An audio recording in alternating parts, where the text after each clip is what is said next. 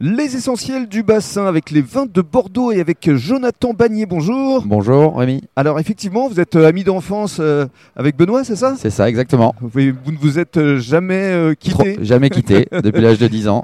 Alors quand effectivement euh, Benoît a créé avec Valentin euh, le pique-nique du bassin, il a souhaité évidemment vous référencer. Exactement. Alors parlez-nous de vous, de votre histoire. L'histoire, ben, euh, j'ai repris cette propriété en 2012, euh, propriété euh, Familiale, familiale, hein, bien, bien sûr, de mon grand-père euh, Joseph Scotti, qui lui a débuté dans les années 60.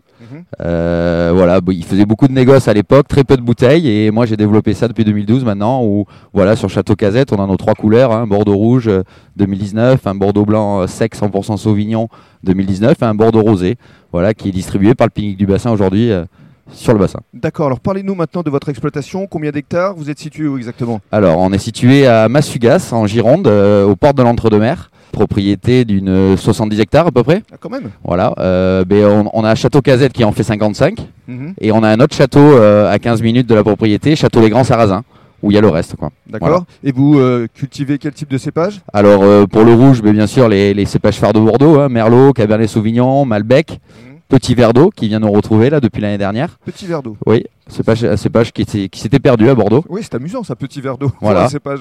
ben oui. Et euh, cépage qu'il y avait beaucoup dans le Médoc. D'accord. voilà, qu'on retrouve maintenant euh, sur nos terroirs bordelais. Et un rosé, 100% Cabernet Sauvignon, où là je fais honneur à ma mère qui adore les Côtes de Provence. Mhm. Et j'ai voulu aller chercher cette couleur euh, et cette fraîcheur des Côtes de Provence euh, voilà, dans notre rosé. Alors parlez-nous euh, maintenant de la façon dont vous travaillez euh, les sols, parce que vous avez une certification en Terravitis. Oui, exactement. Terra Viti depuis deux ans maintenant, euh, où justement ben, on a diminué de 40% nos herbicides.